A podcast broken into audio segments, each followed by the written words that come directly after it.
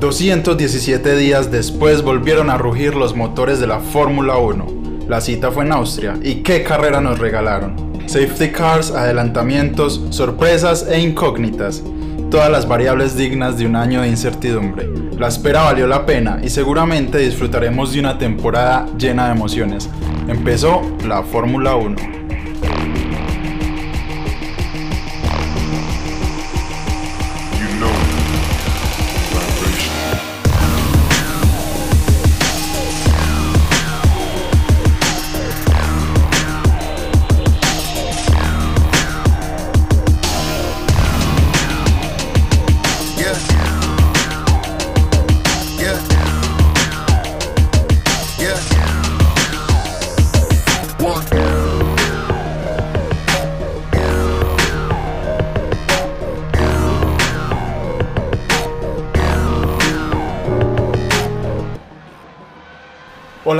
¿Cómo están? Bienvenidos a este episodio de Desde la Chicane. Eh, el día de hoy hablaremos sobre todo lo que pasó en el Gran Premio de Austria, el primero de la temporada.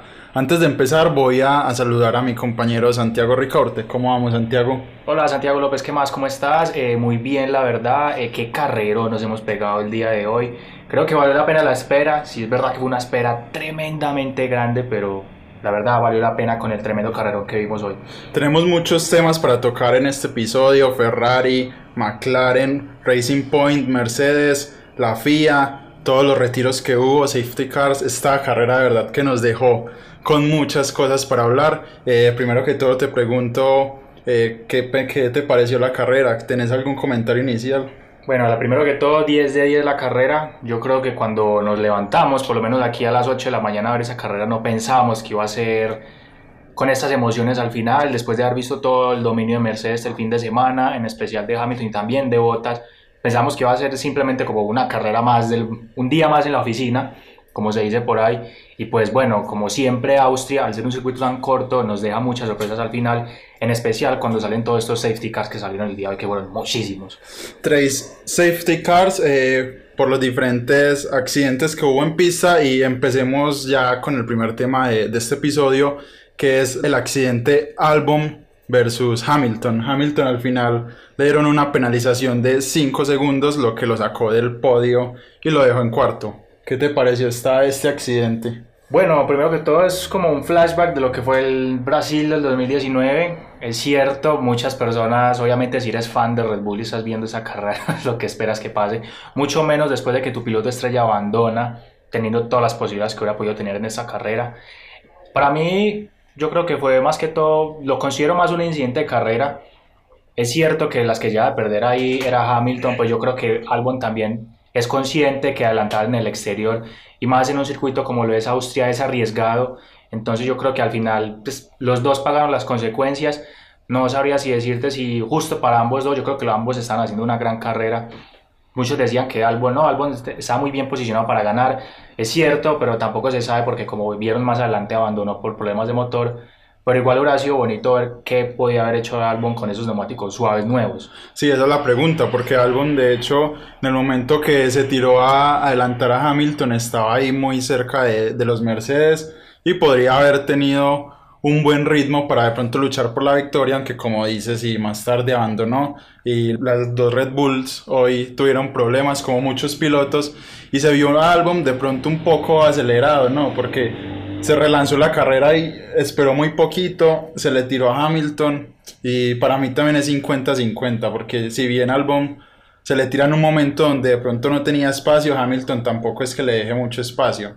Eso sí, ¿crees que de pronto Albon debió haber esperado un poquito más? Bueno, la verdad yo creo que voy a juzgar en los dos lados comparando las acciones con las que vimos en Brasil. Vimos que fueron acciones muy similares, pero se intercambiaron los papeles. Ya el que estaba en presión no era Albon como lo fue en Brasil, sino que esta vez era Hamilton. Eh, es cierto que el resultado fue el mismo que en Brasil. Eh, vimos a Albon hacer un trompo mientras Hamilton seguía. seguía derecho, pero igual fue penalizado al final.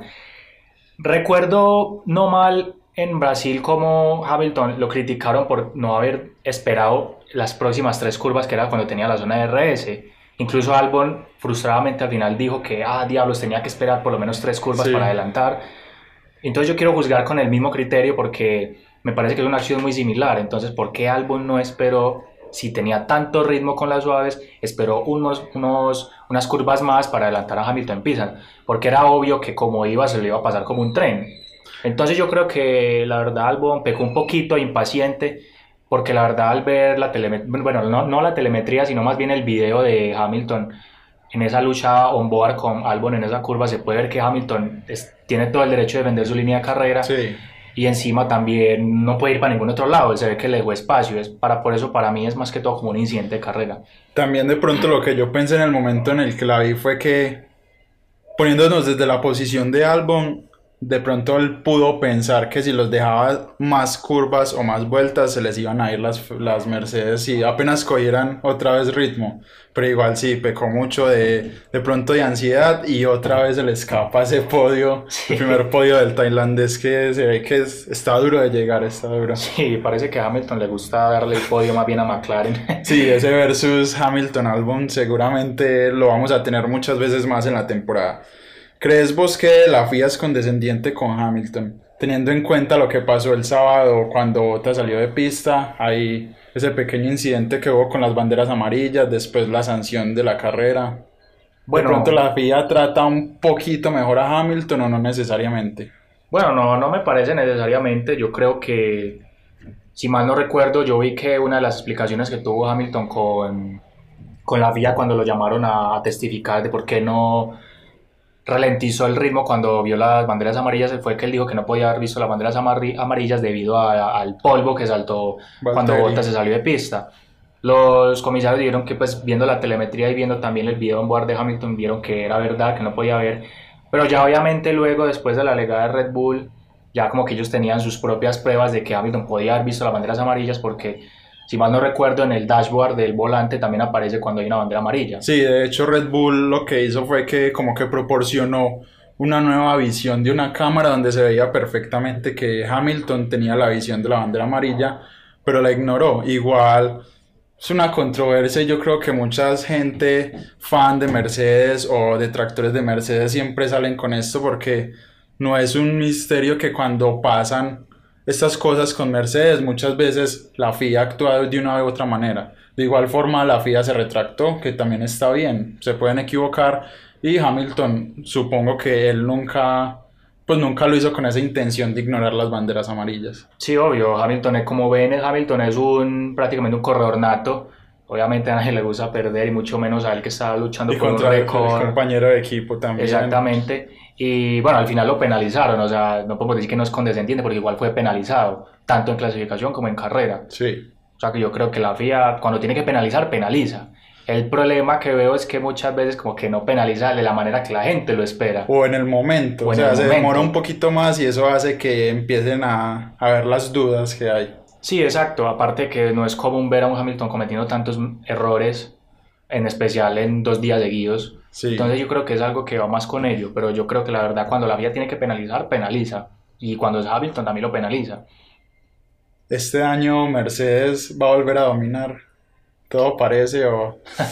porque teniendo en cuenta lo que pasa con Ferrari, de lo que hablaremos más adelante, vemos que Mercedes sigue estando uno o dos niveles por delante. Así Toto Wolf diga que no, que ellos, Toto siempre va bajando las expectativas, pero parece que Mercedes esta temporada va a volver a arrasar. Sí, parece la verdad, o sea, se ve un Mercedes muy potente, la verdad, en un circuito que no, gana, no ganaba desde el 2017 y que no se le daba bien y la verdad pues se ve un Mercedes demasiado, demasiado potente esta temporada.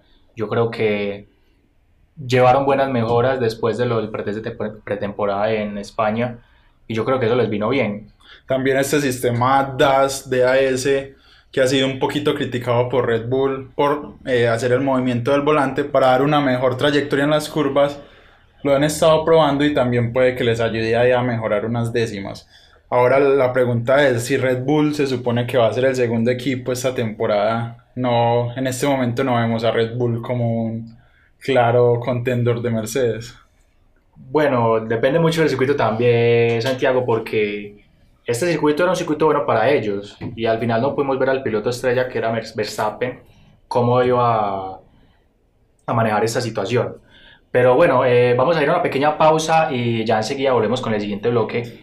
Más adelante hablaremos de Ferrari y de los dos Red Bulls que abandonaron en este Gran Premio de Austria. Ya volvemos.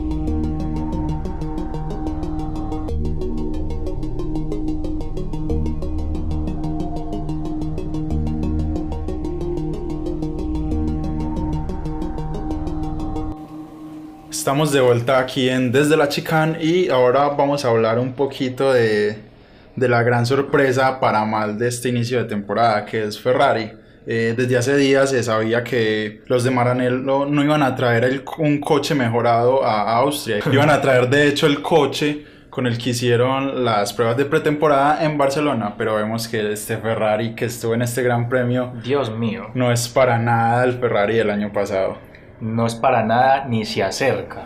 O sea, fue impresionante. O sea, recuerdo ver la clasificación 2, ver a Vettel fuera y a Leclerc a duras penas pasando de la Q2.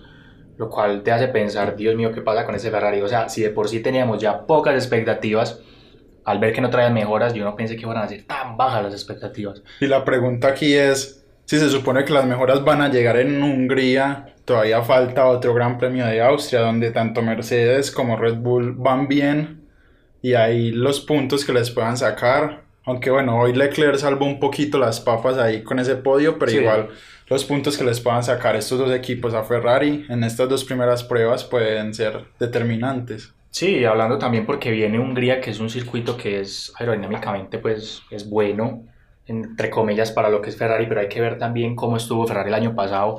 Y si mal no recuerdo, el año pasado Ferrari estuvo de tercero a un minuto de lo que fue el, el Victorio Hamilton con Verstappen detrás. O sea, es un circuito que desde el año pasado ya podemos ver que a Ferrari no se le da bien, incluso teniendo el Ferrari que tenía el año pasado, que sabemos que era un Ferrari bueno, y sabiendo la debilidad de este año en Ferrari, que es el motor. O sea, cómo cambian los papeles de un año al otro, en donde un motor Ferrari que se veía que era invencible ahora pasa a ser un motor que prácticamente parece de segunda mano. Es que de hecho en este momento Ferrari parece una escudería de media tabla. Antes pensábamos que hasta esa tal lucha por el cuarto equipo de la que hablábamos temporadas anteriores puede ser esta temporada la lucha por el tercer equipo. Exactamente. Porque si Ferrari no mejora, seguramente les va a dar muy duro conseguir victorias y de pronto hasta podios. Sí, exactamente. Va a ser muy duro para Ferrari si no mejoran. Eh, no tanto aerodinámicamente hablando, sino del motor, porque como el motor siga así, viendo que también vienen circuitos como Gran Bretaña, eh, Monza, Spa, van a pasar Cataluña. Cataluña. La pueden pasar muy canutas, como dicen los españoles. Vi en eh, el sábado vi un meme que era Carlos Sainz viendo cómo está el Ferrari este año. sí, como diablos, ¿en qué me metí? Corre, Carlos. ¿Cómo viste la carrera de Leclerc. Salvó ahí al final este incendio que está en el que está Ferrari en este momento. Bueno, la verdad, la carrera de Leclerc fue muy buena, a mi punto, en mi opinión, porque si bien está un Ferrari que no está como para obtener podio en ese momento, obtuvo un segundo puesto que fue prácticamente un, un milagro, porque hay que tener en cuenta que este tipo de, de carreras no las vamos a ver siempre. Obviamente van a haber estados de gracia en los que Mercedes va a estar 1-2 constantemente, con probablemente Verstappen detrás, que es como el que está más cerquita, porque la verdad Ferrari ese ritmo está muy complicado. Yo creo que vas, si recuerdo bien viendo en esa carrera de, de Austria cómo le daba tan difícil pasar a, a un Racing Point. Le, Vettel se quedó muchas vueltas intentando pasar a Stroll. Lo mismo Leclerc que estuvo peleando con Sainz y con Pérez y si no es hasta el final no los pudo pasar. Entonces Ferrari de verdad que en este gran premio se vio muy, pero muy mal. De hecho, yo creo que hasta Leclerc ni se lo creía lo que habían conseguido al final. Sí, incluso recuerdo también en la Q2 cuando le preguntó a, a su ingeniero de pista que, qué posición habían quedado, él dijo como, that's, el ingeniero le dijo como P, 10 y él, mismo respondió como, that's crazy, como, wow, el año pasado estaba aquí dominando el, sí, luchando con Verstappen. Y luego aquí a duras penas paso. Y el accidente de Vettel, ¿cómo lo viste? Ahí cuando intenta es con Sainz, si no estoy mal. Sí. Yo, para mí, Vettel se le metió, estaba pasadísimo bueno, totalmente. sí, la verdad, la verdad no sé qué pasa con Vettel, ¿sabes? yo, yo siento que desde que se supo que Vettel no va a correr más en Ferrari, yo creo como que Vettel ha estado más aburrido. Y después de la bomba que tiró también en conferencia diciendo que le sorprendió que Binotto lo haya llamado a decirle que no tenían intenciones de negociar con él, wow, deja como mucho que pensar también de Ferrari, o sea, la forma en la que le dicen a sus pilotos, y un piloto no cualquiera, porque Vettel no es un piloto cualquiera, son cuatro veces campeón del mundo, decirle de esa manera como no, no crees, no vamos a contar más contigo y mira vos qué haces. Y de hecho es que puede ser hasta contraproducente que desde el comienzo de temporada empiecen como en estas a tirarse la pelota entre el uno y otro. Vettel dijo esto el viernes, Binotto le respondió creo que fue el sábado. Entonces, o sea, todavía falta toda una temporada en la que igual tienen que competir y tienen que sacar los mejores resultados. Entonces, yo creo que va a ser una temporada bastante incómoda tanto para Binotto y los directores como para Vettel sabiendo lo que le espera el otro año. Y supongo que Vettel también querrá dejar lo mejor de sí en su última temporada con Ferrari, cosa que le puede llevar a cometer muchos errores, como ha pasado anteriormente, que cuando Vettel de pronto está en esos momentos de presión, comete varios errores. Sí, hay que esperar a ver cómo evoluciona Vettel la temporada. Obviamente la primera carrera, tampoco vamos a entrar a juzgar cómo es el estilo de pilotaje de un piloto, valga la redundancia, en la primera carrera. Falta, hay mucho terreno para recorrer, hay mucho que analizar todavía. Obviamente, sabiendo que Ferrari no está en su mejor nivel, también debe ser frustrante para Vettel estar luchando con un Ferrari en una octava, novena posición. O sea, duras penas estaba entrando en los puntos. De hecho, detrás de Vettel solo quedó el Williams de la Tiffy. O sea, sí, o sea. eso, eso nos da un panorama de cómo está Ferrari cómo estuvo Ferrari en este Gran Premio de Austria. Sí, está muy difícil la situación, la verdad. Ahora pasemos a hablar de, de los Red Bulls, que Verstappen se veía que con esa, con esa estrategia que hizo en Q2 clasificando con el medio, se podía ver que de pronto volvía a hacer lo del año pasado intentar ir a otro, por otro lado, pero al final es un problema de caja. Sí, me quedé con la idea de ver qué pasaba, la verdad, porque con toda esa cantidad de safety cars que hubo, la, la cantidad de estrellas que pudo haber ejecutado el equipo de Verstappen, los ingenieros de Verstappen, y la salsa que pudo haber tenido, ese picante que por sí ya tuvo la carrera al final, yo creo que hubiera sido mejor. Pero bueno, ya son problemas de fiabilidad, ya eso no es culpa ni del piloto tal vez un poquito, no sé, del equipo por que es raro que hayan tantos problemas en la primera carrera, en especial en un Red Bull. Sí, aunque igual es entendible porque es como un poco el síndrome de Australia, por llamarlo así. Sí. Esa primera carrera donde igual muchos equipos llevaban desde febrero sin, sin probar bien el coche, entonces puede que es normal que les den estos errores. De hecho, tuvimos nueve retiros en la carrera, demasiados. Eh, varios equipos retiraron sus dos pilotos, como Haas, el eh, Red Bull. Entonces, puede ser entendible hasta ese punto. Obviamente, todos quisimos ver a Verstappen, que siempre es alguien que le mete ese picante a las carreras. Y yo, cuando vi ese segundo safety car, pensé. Lo que hubiera sido.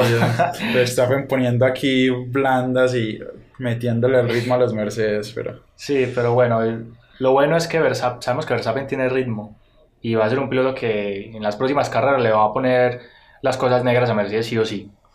Vamos a ver si en el próximo Gran Premio de Austria de pronto a Red Bull se le da y Verstappen vuelve a conseguir esta victoria que tuvo el año pasado y que se le escapó este año. Vamos a otra pausa y cuando volvamos también tenemos más temas para hablar. Vamos a hablar de Ocon, que volvió a la Fórmula 1, del Racing Point, que se ven bien para esta temporada. Ya volvemos.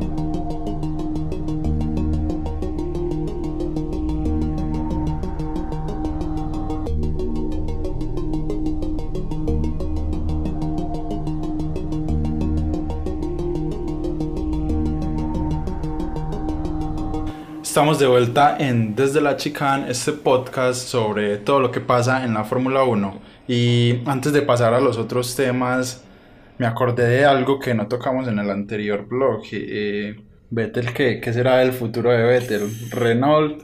Eh, ¿Año sabático? ¿Retiro? ¿O qué va a pasar con Vettel? lo de Vettel es a peludo. Yo lo veo peludo lo de Vettel porque no sé, la verdad, y no sé como la intención de Vettel de estar hablando con otro equipo, ¿sabes? Ni tampoco al contrario, de, otro equipo hablar con Vettel. Entonces, puede, puede ser el último año de Vettel, no lo, estamos, no lo estamos valorando como se Entonces, a mí me gustaría verlo en Renault, la verdad. Sí, sé que de pronto no es lo que quiere Vettel, yo creo que Vettel tiene ganas de seguir luchando por victorias, podios, pero yo creo que no estaría mal como que ayudar a, A otro equipo. a otro equipo a a, a mejorarse, como lo de Renault. La cosa es si Vettel va a Renault y teniendo con que es un piloto joven, ¿quién va a ser el número uno? ¿Quién va a ser el número dos? Obviamente Vettel por experiencia Sí, entraría yo- ganando, pero supongo que Ocon también... Sí, pero yo creo que más Vettel por jerarquía, porque Ocon apenas volvió a empezar a correr después de un año, entonces obviamente tiene que ganarse como ese papel de primer piloto. Sí. Ya sabemos que Ricciardo no va a seguir, pero no es como, bueno, se va Ricciardo y ya subís vos, no. Sí, obviamente. Y eh, yo creo que pasa un poco lo que, lo que le sucedió a Alonso hace años, que, o sea, todo piloto experimentado, todo piloto campeón quiere estar en un equipo que le dé un coche Para poder competir. que le permita ganar o tener podios por lo menos. Y también todos sabemos que las plazas de coches que pueden hacer eso son muy disminuidas. Ya tenemos a Hamilton que está en Mercedes, Bottas está luchando por la renovación. No creo que en Mercedes le pongan a Hamilton a un perro de pelea como a Vettel. Vettel, sí, exactamente. Toto Wolf, no. Sería un, otra vez un Hamilton Hamilton Rosberg. Rosberg, yo creo que es lo que menos quieren. Sí, en Red Bull no creo que Vettel vaya a volver a Red Bull. Está Albon, pero no creo. Aunque no se sabe también porque se vio una foto de Vettel hablando con Marco y Horner ahí bien bonitos. Sí, pero igual pueden tener un- una buena relación de Sí, todos sí. los años. Que... Tampoco sería mal ver a Sí. Vettel retirarse en su- el equipo que lo hizo. Y estaría bien esa lucha ahí contra Verstappen como compañero de equipo. La ida a Renault puede ser, puede ser. Y teniendo en cuenta que Renault quiere mejorar su carro, se supone que al contratar a Ricciardo, eso era lo que buscaban, tener un piloto con experiencia que les permitiera mejorar. En, en el ritmo, pero Ricciardo se les fue al año. Entonces, También no También- podemos culpar a Ricciardo que un McLaren que está en alza. Sí, Ricciardo obviamente. también, o sea, perdóname, pero Ricciardo también es un, un piloto nato, él quiere ganar, él viene de una escudería como lo fue Red Bull, en la que ganó muchas cosas. y en la que se fue buscando tener el, protagonismo para ganar. Ahí también entra otra pregunta. Y Renault, si no es Vettel, ¿quién va a ser? ¿Alonso? ¿Hulkenberg vuelve? Pues ahí se entra. Hay muchas posibilidades, la verdad. Sí, o sea, porque, a ver, Alonso, yo creo que ellos ya dijeron que no tenían interés en Alonso, aunque uno no sabe, de pronto están Sí, desviando la atención para luego anunciarlo y Es- quedar como los, los amos. A mí me parece eso muy típico de, de esta temporada de fichajes, que uno, un miembro del equipo dice una cosa, después el director dice otra, pero como que sí, pero que no, con dice que le gustaría tener a Alonso, pero el director de equipo dice que no están conversando, entonces es como, no se sabe hasta la hora en la Sí, que... también hay que tener en cuenta que Alonso está muy concentrado en la IndyCar, él quiere esa triple corona, Sí. sí. o sí, es lo único que le falta a las 500 de Indianápolis. Entonces no sé qué tan dispuesto sea Alonso de dejar eso a un lado para volver a la Fórmula 1 en un equipo que no sabe si va a ganar o no. Es verdad eso, y es que es muy charro porque yo creo que es la primera vez que pasa, obviamente por la pandemia, pero Sí. no había ni comenzado la temporada y ya teníamos una silly season al máximo. Sí, sí. Entonces vamos a ver cómo se soluciona todo esto. Yo creo que la vuelta de Hulkenberg también podría estar en la mesa, aunque hay que ver de pronto También hay que ver qué tan dispuesto está Sí, Hulkenberg después de cómo lo sacaron. y no hay muchos otros pilotos en la grilla actual que puedan luchar por ese puesto. También vi rumores de un piloto de la F2 que podría subir Renault, pero, Pero no creo, la verdad, porque ya tienen a uno se joven que es arriesgarían joven. mucho, se arriesgarían mucho. Es bueno que un equipo siempre tenga un piloto experimentado y, Y uno uno que esté en alza, porque el experimentado ayuda a mejorar el coche para el que está en alza también. ¿Y cómo viste la llegada de Sainz a Ferrari para el otro año? Interesante, la verdad, siguiendo su, Sainz, su querido compatriota Sí, Alonso, La misma trayectoria. la misma trayectoria prácticamente. ¿Hubieras Eh, preferido a Sainz o a Ricciardo? La pones muy dura, hombre. Es que esos eran los dos. Eran los dos favoritos. Cuando se fue Vettel, todo el mundo estaba Sainz o Ricciardo. Y Yo creo que a todo mundo le hubiera gustado ver a Ricciardo, obviamente. de, de pronto por ese, como por ese deseo que tenemos Sí. de verlo ganar, de verlo en, Sí, es un pelado, es un se chico, lo es un pelado carismático, la verdad. ¿verdad? Y se lo merece. Y se lo merece, la verdad, por todo el trabajo que ha hecho. Pues yo creo que Ferrari también fue un poquito inteligente en pensar de que Ricciardo no vendría siendo como... Vendría siendo una dinamita para lo que es Leclerc, porque vendría siendo lo mismo que Vettel. O sea, Ricciardo no va a venir aquí a ser segundo De piloto. pronto ahí entra la, el dilema que hablábamos ahora. O sea, lo que hablábamos de Vettel llegando a Renault le hubiera pasado a Ricciardo llegando a Ferrari, o sea, ¿quién va a ser el número uno? ¿Quién va a ser el número dos? Teniendo en cuenta de que obviamente Leclerc ya, sí, por decirlo así, ya es casi el número uno de Ferrari. Sí, exacto. Sería como dice el dicho, ir de Guatemala a Guatepeor, porque ninguno de los dos pilotos quiere ser segundo piloto. Obviamente Leclerc, después de lo que demostró la temporada pasada, tiene jugo para ser campeón del mundo en el futuro. Pero Ricciardo también lo tiene, entonces yo creo que habrían demasiados rifirrafes entre los dos. Y Sainz también lo tiene, por algo lo, lo contrató Ferrari, pero obviamente va, a Pero Sainz entrar, un va a entrar más- como un segundo piloto. Sí, es un Que piloto que a está más estar ahí. dispuesto al desarrollo, a ir progresando, a Va a, ganarse ser, el puesto. va a ser un poco lo que hace Bottas, que es un piloto que puede ganar, escudero. pero está un poco ahí a la expectativa de, de qué puede hacer con un buen carro. Es sorprendente y también nos va a traer, por otro lado, muchas risas esa nueva dupla Ricciardo-Lando Norris. Sí, ya lo hemos visto en la rueda de prensa. Yo creo que ya de equipo ya sí serían la bomba. Pero bueno, también esperemos que el Ferrari mejore para el otro año para Sainz, porque si no va a ser un dolor de cabeza. Entonces, No, si le dan este Ferrari este año, mejor que se quede en McLaren. de ya no puede, ya firmó. Entonces, Igual obviamente hay que esperar a que se acabe esta temporada que apenas comenzó. Entonces ¿y de qué manera? vamos a ver el otro año cómo, cómo se solucionan todos estos huecos, todas estas fichas del ajedrez. Ahora vamos a hablar de lo que nos corresponde en este bloque y es Racing Point va a ser la sorpresa de esta temporada. El Los rosa, Mercedes el rosa. Mercedes rosa. Qué bonito el Mercedes rosa, la verdad, igualito al Mercedes del año pasado. o sea, ahí sí nadie puede alegar, es una copia exacta. Pero impresiona mucho el cambio que tuvo de ritmo esta temporada. Se pudo ver la comparación que tuvo en clasificación de esa, de, de esa temporada a la relación del año pasado. El Claro, equipo que más mejoró. fue el equipo que más mejoró, casi un segundo. Y la verdad, a ver cómo peleaba también con los McLaren, con los Ferrari de tú a tú. los dos en Q3 que entraron, o sea, de hecho ver a los dos Racing Point y los dos McLaren en Q3 ya nos muestra que estos dos equipos de media tabla mejoraron mucho. Exactamente, no, y también desde las prácticas podemos ver a, podíamos ver a Pérez como quedaba en algunas prácticas de tercero, de, De cuarto, de segundo. segundo, Stroll estuvo de líder en la Q1 provisionalmente, hasta que se lo bajó Verstappen. entonces, o sea, para mí Racing Point con esta alianza que tiene con Mercedes, Yo la verdad quiero ver al Racing mucho. Point en un circuito tipo de, de, de potencia de motor, que no sea así tanto de aerodinámica, sino de potencia de motor. Yo creo que va a dar la sorpresa en, en esos tipos de circuitos. tipo Monza. tipo Monza, tipo Bélica, yo creo que Racing Point puede dar una sorpresa ahí. Estoy casi que seguro que les va a caer un podio sí o sí, como la situación siga así y Ferrari no mejore y también si hay muchos de estos incidentes como lo ha tenido Red Bull. No, y también que si tienen un buen ritmo y con un piloto tan experimentado como es Checo Pérez, le pueden hasta luchar a ese segundo piloto de Ferrari que es Albon, que de pronto es ahí la pieza que podría desestabilizar esta lucha entre equipos en la parte alta. Pérez, ¿quién más para llevar a Racing Point que Pérez? En la carrera veíamos cuando todos en la parada montan blancos, blancos, blancos, llega Pérez Y monta medios. entonces, o sea, es un experto en manejar las llantas y es un experto también en meterse ahí y conseguir esos podios que la gente no se lo esperaría. Sí, la verdad hay que decir que Checo ya es un veterano de la Fórmula 1. Lo demuestra en pista, lo demuestra en quali, llevando un coche que aunque no esté a la altura, y aunque unas veces sí esté a la altura, él siempre lleva el coche al límite y encuentra ritmo donde no lo encuentra.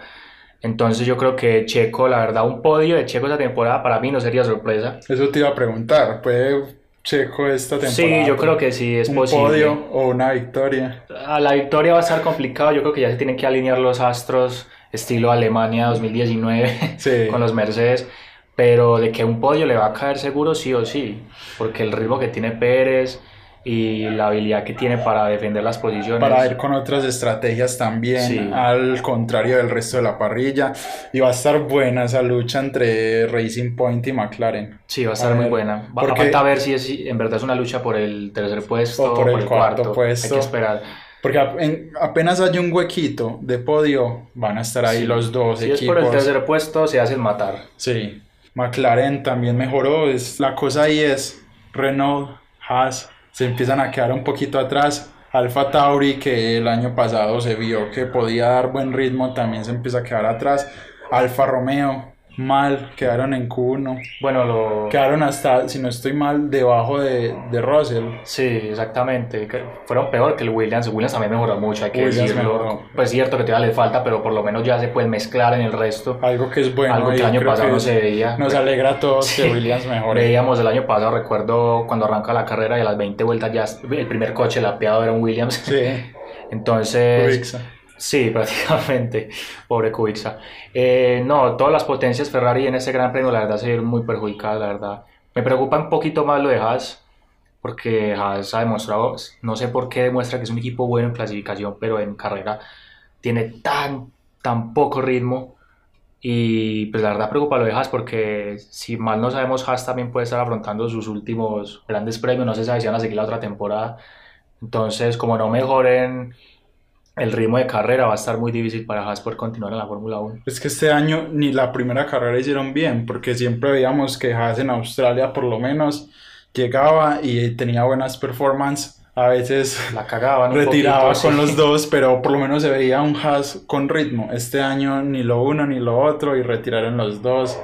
Grosjean que sigue siendo Grosjean, Sí. teniendo ahí esos errores un poco de novato. Y vamos a ver qué pasa Aunque con teniendo esos errores, incluso fue mejor que Magnussen. Lo de Magnussen también es un poco desconocido porque es verdad que Magnussen, aunque sea un piloto un poco agresivo, la verdad, y sea como tengan muchos problemas de pista con él, este fin de semana no vi a Magnussen por ningún lado. Yo todavía no entiendo por qué siguen temporada tan tras temporada renovando la misma plantilla. Sí. Yo la verdad, y lo hablábamos antes, no sé por qué no Sí. renuevan y traen otros pilotos. La para- verdad, incluso yo pensaba que de pronto podían haber contratado a Hülkenberg, También. porque es un piloto que es bueno y la verdad serviría mucho para el performance del equipo. Entonces, no sé, hay que mirar a Haas cómo evoluciona, pero tienen mucho trabajo que hacer, la verdad. Mencionabas antes que Haas podría tener problemas económicos y no es un misterio que por esta pandemia del COVID-19 otros equipos también han entrado ahí, McLaren Sí, uno de ellos Williams. teniendo que pedir un préstamo eh, a- al grupo de inversionistas que es dueño de, de la escudería porque se podría ver am- amenazada su continuidad a largo plazo. Entonces, o sea, teniendo en cuenta que hoy tuviera un podio y que mm, Sainz también estuvo ahí cerca, es algo esperanzador para la escudería Sí, este año. exactamente. No solo McLaren, también sino Williams. También creo que Claire estaba considerando que tenía que vender una parte de su equipo. Entonces hay que ver cómo evoluciona. Ojalá Williams pueda salir de esos problemas económicos que tiene, porque Williams es un histórico y sería triste no verlo en la Fórmula 1. Pero bueno, hay que ver cómo, cómo pasa el año. Las carreras, faltan muchas carreras todavía, hay mucho que analizar. Pero la verdad tengo fe en que estos dos equipos no van a tener problemas para el próximo año. Un punto, unos punticos de Williams este año les entrarían financieramente y deportivamente. Sí, per- perfecto. Pero bueno, yo creo que va- puede ser posible, la verdad. Hay que esperar. Eh, bueno, vamos, vamos a ir a otra pausa y ya enseguida regresamos con el siguiente bloque. Nos quedan pocos temas para hablar, pero también vamos a tocar eh, el próximo Gran Premio eh, cuando regresemos.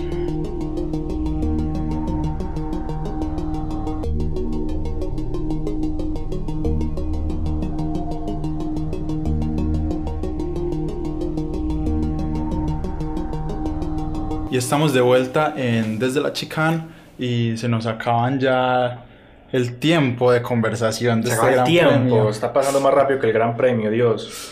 No, Eh, uno- no, no dura nada lo que uno disfruta definitivamente.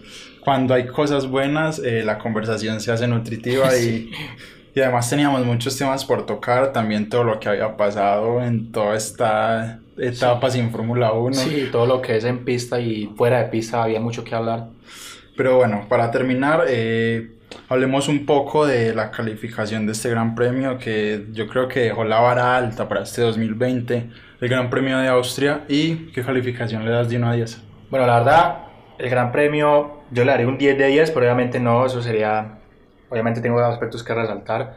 Eh, yo le doy un 9 a la carrera, una carrera muy buena, la verdad.